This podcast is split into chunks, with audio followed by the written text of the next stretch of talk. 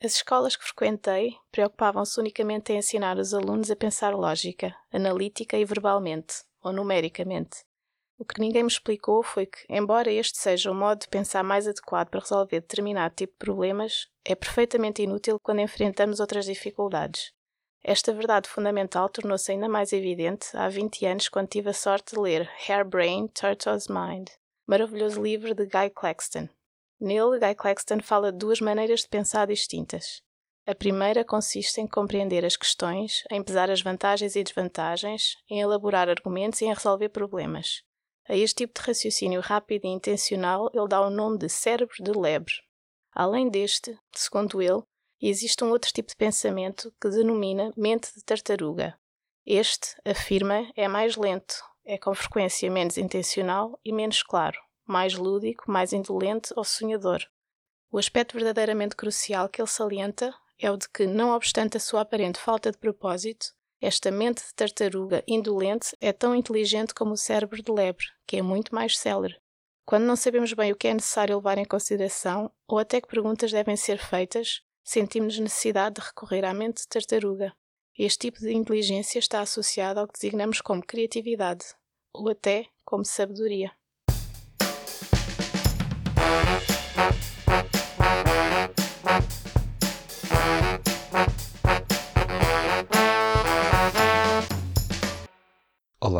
Bem-vindos a mais um Contracapa, o podcast onde falamos de livros e leituras, realizado na Escola Superior de Educação e Ciências Sociais do Politécnico de Leiria.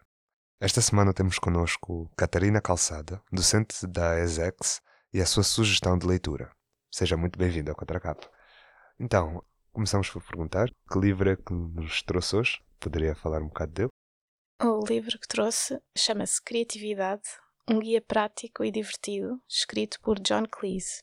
Trouxe este livro porque me pareceu algo leve e fácil de mostrar também aqui na escola, sobretudo porque achei que faria sentido ligar aos meus alunos em concreto, porque as minhas UCs são de áreas mais criativas também, Uh, e então achei que faria todo sentido trazer um livro leve, descontraído, mas mostra que qualquer pessoa pode ser criativa, mesmo não sentindo naturalmente que o é.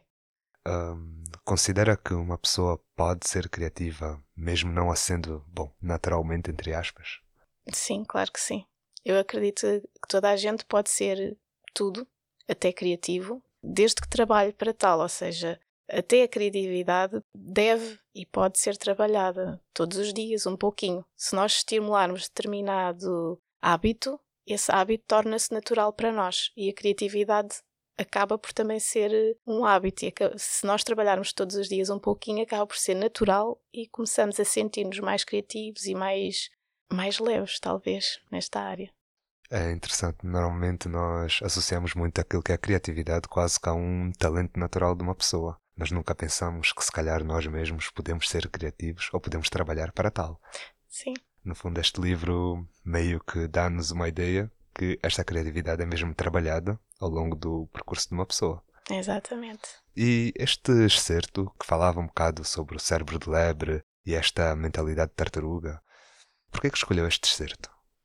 Eu escolhi este excerto porque, para mim, mostra exatamente aquilo que é o texto geral do livro e aquilo que é a realidade. Muitas pessoas acreditam que são boas a resolver problemas rápidos, e, no meu entender, este excerto uh, acaba por abordar ainda outra questão, que é o pensamento abstrato que não é definido e que pode ser trabalhado além daquele problema direto que nós temos à nossa frente. Ou seja, em vez de tentarmos arranjar só uma solução para uma questão específica, podemos também pensar num problema além do óbvio, além daquilo que temos à frente e ver possíveis alternativas e eventuais respostas. Isso já é o caminho para a criatividade, ou seja, já é começar a pensar em situações que não são óbvias. Na realidade, isso já é algo que eu faço nas minhas aulas, ou seja, eu gosto muito de lançar questões aos alunos, mas que eles não fiquem agarrados a essas questões. Este livro fez-me lembrar precisamente das minhas aulas e esta questão do cérebro de lebre e tartaruga hum, é algo que eu ainda não usei como exemplo direto, não com estas expressões nas minhas aulas, mas é algo que eu gosto de estimular, ou seja, eu gosto muito de deixar liberdade aos meus alunos para pensarem nos vários projetos e nos vários problemas. Aliás, o que eu acho mais enriquecedor é eles poderem, para o mesmo tema, terem muitos resultados diferentes e muitas formas diferentes de trabalhar. Eu acho que é isso que é o mais interessante. Uhum. Ele falava no início um bocado sobre o facto da escola não lhe ter ensinado ter ensinado como lidava, se calhar, com problemas diretamente e se calhar não ensinava outro tipo de pensamento. Acha que isso pode ser uma das razões pela qual o pensamento, se calhar, hoje em dia está tão mais um, dentro da caixa? Assim sim, dito? sim. Considero que sim. Porque muitas vezes, ah, é assim, a escola, como nós conhecemos, segue um formato de certa forma rígido para poder chegar à maioria das pessoas. O que acontece é que muitas pessoas não experienciam outras áreas além da escola, então a escola acaba por ser o único meio onde podem aprender. E se a escola não permite essa liberdade de pensamento, as pessoas aprendem a seguir determinadas regras apenas. Na minha perspectiva, é muito importante duas situações: que as escolas, em muitas ocasiões, permitam maior liberdade de pensamento aos alunos como acontecia em muitas escolas artísticas e não só, um, dar espaço para, para raciocínio, para refletir sobre determinadas questões. E acho igualmente importante uh, as pessoas, jovens e não jovens, explorarem outras áreas durante o tempo livre, ou seja, experimentarem matérias diferentes, áreas diferentes, pessoas diferentes. Acho que faz todo o sentido porque todas essas experiências ajudam a desbloquear e a não ficarem agarrados um, às limitações que, inevitavelmente, uma escola tem que ter para conseguir chegar a grande parte dos alunos. Esta mecânica de cérebro de lebre e mentalidade tartaruga, poderia falar um bocadinho mais sobre isto? Eu considero que esta questão do cérebro de lebre é algo que nós todos utilizamos. No meu entender, é a forma mais rápida de raciocínio, eh, mais direta, porque é aquela que nós muitas vezes já nem pensamos, já é muitas vezes baseada na experiência, nós já sabemos que determinados problemas têm determinada resolução e às vezes agimos e não pensamos muito sobre isso. No meu entender, isso seria o cérebro de lebre no nosso dia a dia. Uh, o pensamento de tartaruga é quando nós olhamos para determinadas situações além do óbvio. Ou seja, quando nos deparamos com situações que não são tão diretas, problemas do dia a dia, coisas simples, até no trânsito, até sei lá. Há uma situação que surgiu, um engarrafamento, e o que seria o cérebro de lebre é: tenho um problema, como é que eu saio daqui rápido? Posso ir por esta via ou por aquela, ou ficar aqui onde estou e esperar um pouco. O pensamento de tartaruga provavelmente vai, antes de agir, vai pensar em alternativas e vai avaliar as várias situações que são abstratas.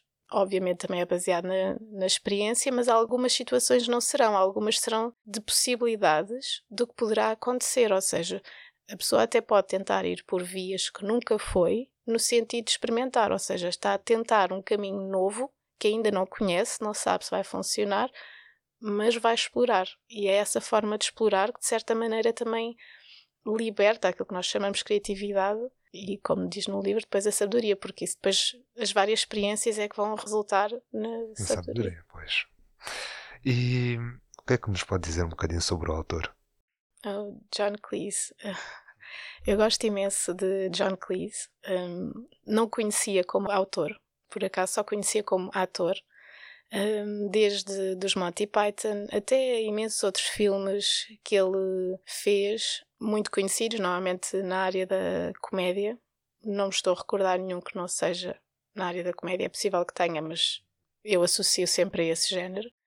E é uma comédia que não é, na minha perspectiva pelo menos, não é demasiado óbvia. É uma comédia inteligente. Eu gosto particularmente dos filmes dele e, de, e mesmo dos Monty Python porque eram era uma comédia com conteúdo, ou seja, que fazia-nos refletir sobre a situação que estavam a abordar Uh, e podia, inclusive, através da comédia, muitas vezes faziam crítica também. E então era uma comédia inteligente, na minha perspectiva. E eu gosto particularmente do John Cleese, no sentido em que ele conseguia, através de expressões simples e da postura, passar a, a mensagem sem rir, quase. Ou seja, ele conseguia mostrar-se como um ator de drama numa comédia crítica. era isso que eu gostava particularmente nos Monty Python e mesmo nos filmes que ele fez. E quando estamos a falar deste livro, de ser criativo, um, a quem é que aconselharia? Numa primeira fase, aconselharia a todos os, os alunos, porque acho que é leve, é fácil de ler. Mesmo os alunos que não estão a estudar ou que não vão trabalhar em áreas criativas, eu penso que isto é um ótimo guia para desbloquear pensamento. No meu entender, há muitas, muitas pessoas, sobretudo mais jovens, hoje em dia, que têm, não sei, não sei exatamente porquê, mas bloqueiam facilmente perante um problema. Não ultrapassam o problema com muita facilidade. Eu penso que este livro acaba por mostrar que é possível ultrapassar apenas pensando ou abordando a situação noutra perspectiva. E então gostava imenso de sugerir este livro aos alunos. É uma forma leve, é uma forma de lhes dizer não fiquem presos por pormenores, passem à frente e talvez a solução esteja exatamente noutro caminho, não aquele que imaginavam. Uhum. Acha que existe um bocado uma necessidade da hum, emergência da criatividade hoje em dia? Sim, eu imagino que sim. Eu penso que sim. Apesar de eu trabalhar na, área, numa área considerada criativa, mas não vejo a criatividade como algo exclusivamente ligado às artes. Vejo como uma forma de lidar com os problemas no dia a dia. Problemas até simples. Uh, criatividade não vejo como o sentido artístico de pintar um quadro, criar uma escultura, não vejo algo como sendo apenas isso. Vejo como sendo uma forma de estar e de lidar com os problemas no dia a dia. Para concluir, que palavra é que acha que define este livro? Hum, eu diria liberdade de mente. São um conjunto de palavras, mas é isso que eu, uhum. que eu consideraria aqui as palavras-chave. Seja desbloquear a mente, libertar a mente.